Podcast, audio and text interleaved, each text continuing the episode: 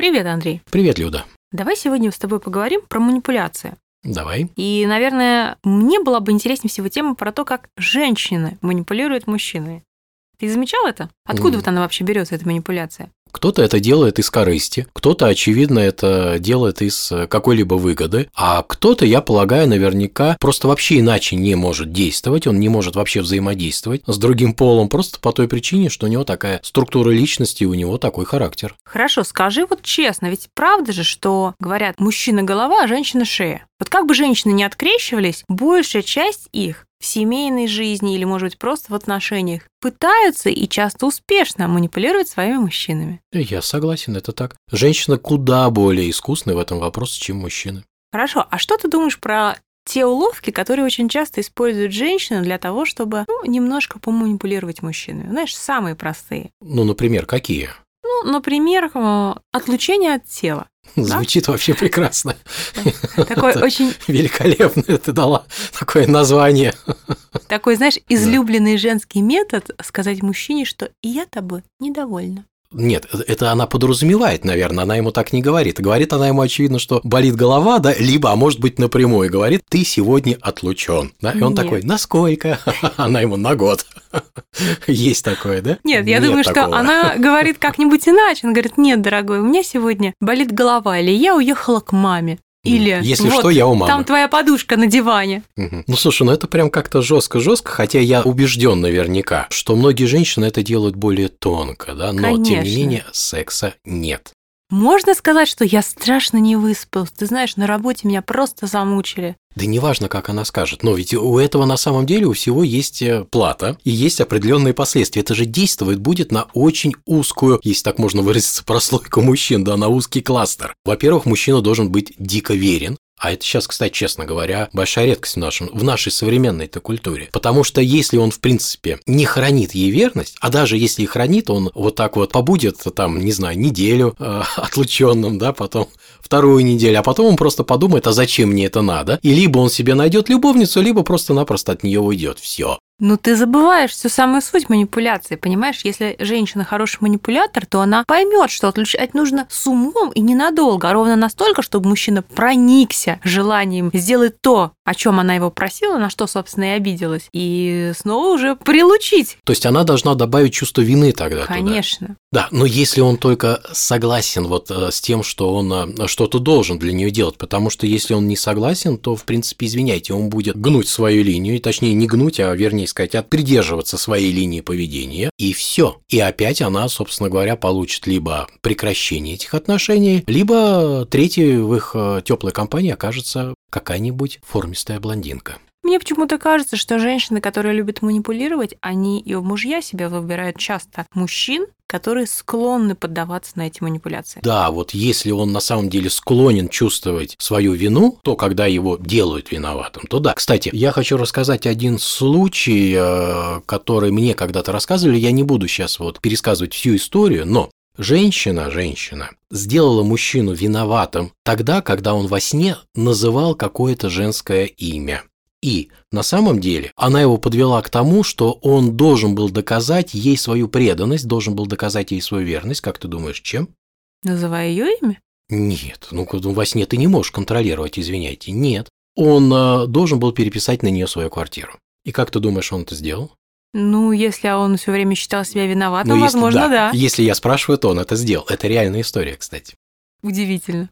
Ну, бывает. Где ты такое. такие кадры находишь? Это не я нахожу, это, это мне рассказывали, но это честная история. У меня есть а, другая история. Это женщину я знала как-то недолго и шапочно, лет так приблизительно 7 назад. А, Это была женщина в возрасте, очень хорошо сохранившаяся, ну, года 53, может быть. И она рассказывала о том, каким образом она манипулирует своим мужем. Ей очень нравилось, когда, приходя домой, от него пахнет каким-то, ну, чужим запахом, не обязательно именно духами, да, но каким-то чужим запахом. А надо сказать, что мужчина ездил там в автобусе, в метро с работы, она замечала на нем какой-то чужой запах и разыгрывала сцену ревности. Она почему-то была совершенно уверена, что он ей верен, но при этом закатывала такую сцену ревности, что мужчина очень быстро чувствовал себя виноватым и тут же начинал приносить ей различные дорогие подарки. Я ее спросила, а если бы он вам действительно изменил? Оказалось, что однажды такое и произошло. Она довела ситуацию до развода и раз... не развелась с ним только на том условии, что он подарил ей очень дорогую норковую шубу. Ну, по тем временам это, видимо, было действительно нереально круто. И после этого он больше никогда не делал попыток даже каким-то образом изменить своей дрожайшей половине, настолько он боялся ее потерять. Но она от этого испытывала невероятное удовольствие, причем даже когда рассказывала, она испытывала от этого удовольствие.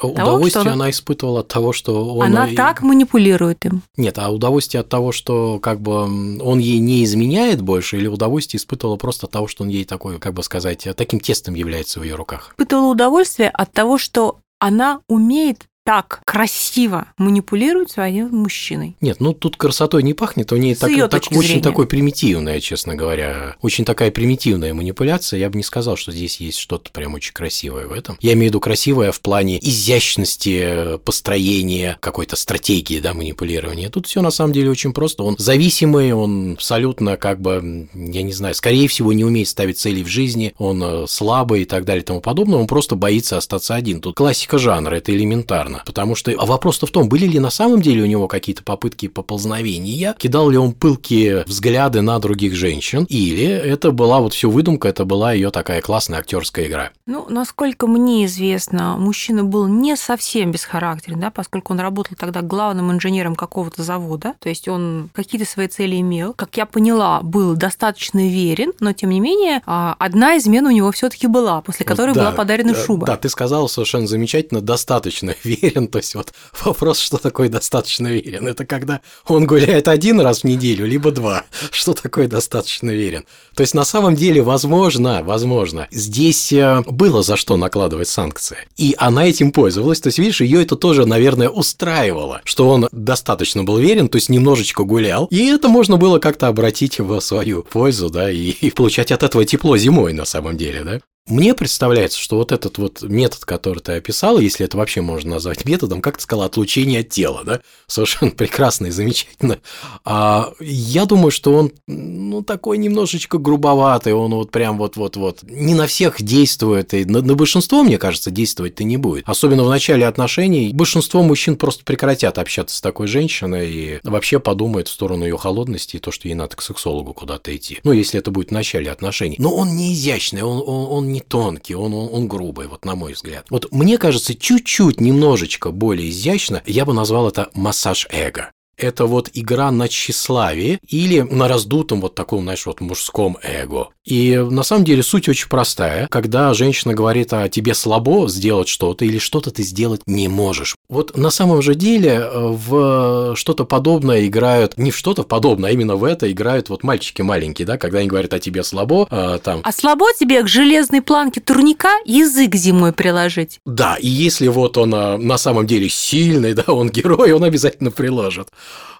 Вот, хотя на самом деле сильный будет тот, кого сила ума здесь э, имеет место быть. Вот это же оно и работает на самом деле в более позднем возрасте, уже в зрелости, потому что большинство же мужчин, согласись, когда им женщина говорит, а ты не можешь, да, вот там Петя сделал, а ты, Ваня, извиняйте, вот ты что-то как-то у тебя не получается. Ведь э, для мужчины это удар, а такой внутренний удар по самолюбию, он не может признаться, что он на что-то не способен. Мужчины очень часто не любят пользоваться навигатором, а еще чаще они не любят, когда жена им рассказывает или просто женщина им рассказывает о том, куда ехать, потому что они считают, что они гораздо умнее этих женщин, и тем более умнее навигатора, и они точно сами знают, куда доехать, и точно привезут в нужное место.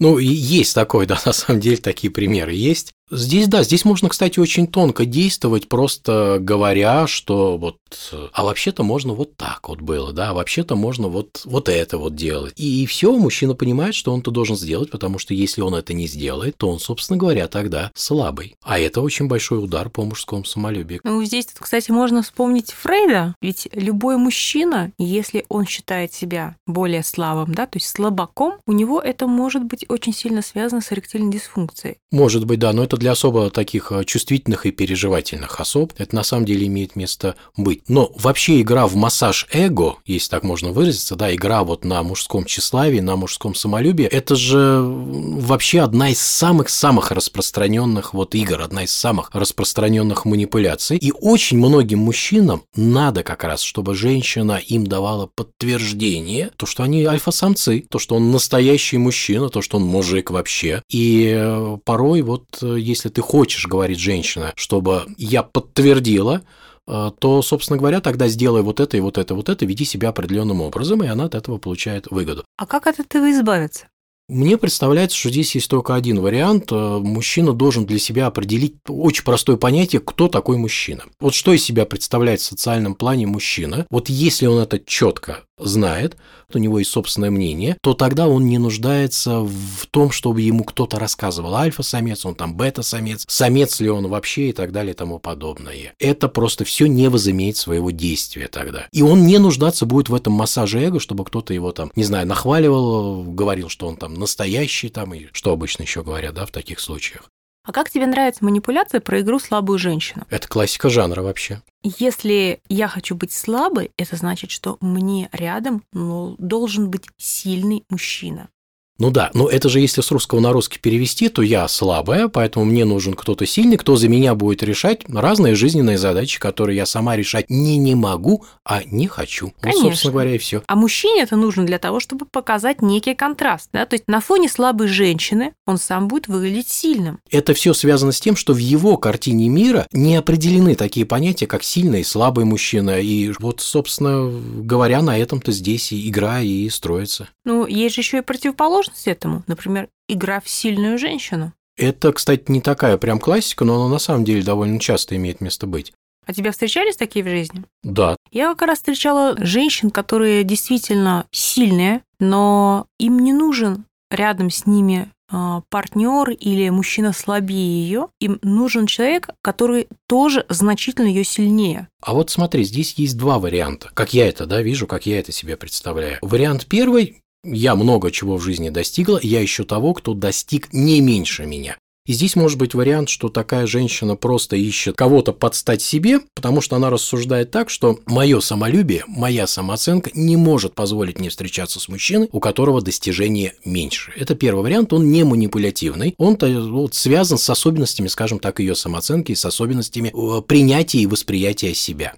Другой вариант может быть, когда женщина рассуждает так, что я сильная, я многого добилась, и я хочу, чтобы ты, говорит она мужчине, добился еще большего, но плоды твоего труда ты должен как-то вот принести к моим ногам. Вот это уже тогда будет манипуляция. И э, хочешь быть со мной, ну извини, друг, э, тогда старайся. Вот это вот про манипуляцию. А, кстати, может быть еще и третий вариант, что если суть отношений это борьба, а такое, кстати, в жизни, ну не то чтобы часто, но бывает, это далеко не редкий случай. И цель в этой борьбе победить. Вот, знаешь, помериться, ну, фигурально говоря, кто здесь хозяйка на кухне, кто сильнее, у кого там круче характер и так далее. То есть цель победить нужно положить на лопатки соперника. То тогда на самом деле женщина, считая себя сильной, будет искать мужчину сильнее себя, потому что слабый соперник ей в принципе не интересен. Ну, просто потому что с ним скучно бороться, и победа над ним, она, она не будет приносить какого-то удовольствия, по крайней мере, такого удовольствия, которое бы могло быть в случае победы победа над сильным соперником. Вот, собственно говоря, поэтому она ищет э, сильного. И у мужчины на самом деле здесь в таких отношениях очень сложная задача. Он должен быть сильным, но не слишком, потому что тогда женщина будет чувствовать свой проигрыш, она просто уйдет. А хлопок э, дверью это будет последний аргумент в их битве с ее стороны. И э, это вот не так просто найти вот этот вот баланс, чтобы с одной стороны быть сильным и казаться сильнее ее, с другой стороны вот так вот играть, чтобы ей поддаваться, да, и чтобы она побеждала и получала некий кайф от этой борьбы борьбы дальше. Но, кстати, по практике такие отношения долго никогда не длятся. Они все равно заканчиваются вот этими вот хлопками дверей, а, причем обоюдными. Ведь... А еще есть такая классная манипуляция – игра в настоящего мужчину. Мне кажется, женщины обожают эту игру, потому что есть же такая классная фраза но ты же мужчина. Ну да, то есть под этим подразумевается, что он должен после этого что-то сделать, да, так как вот он. Ну да, он должен он просто мужчина добыть по... мамонта, принести да. тушу, построить пещеру и так далее. Но смотри, вот во всех этих играх мы упираемся всегда в одно.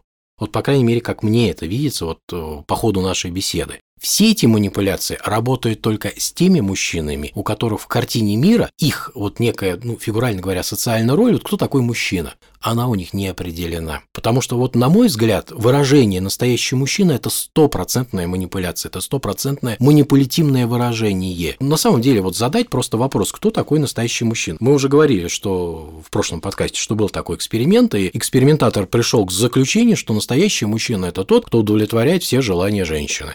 И получается, что у каждой женщины свой настоящий мужчина. Хорошо, а как ты считаешь, вот есть ведь еще такие манипуляции, как с помощью каких-либо действий сделать мужчину в чем-то виноват? Ну, тут вообще масса вариантов существует совершенно различных. Ну, например, а, та же самая история вот с этой женщиной, да, которая обвиняла его в том, обвиняла своего мужа в том, что она почувствовала чей-то запах духов и мужчина автоматически становился виноват. Ну, ты же понимаешь, да, как бы не, я бы не хотел сейчас возвращаться к этой истории. Здесь же может быть какой вариант вообще развития событий? Он может стать просто невосприимчивым со временем вот к таким уловкам и к тому, что его делают постоянно виноват. Второе, он может э, разразиться гневом, потому что он понимает, что он ни в чем не виноват, но его хотят сделать виноватым. И это тогда плохой манипулятор, он как-то грубовато все это делает, не получается манипулировать.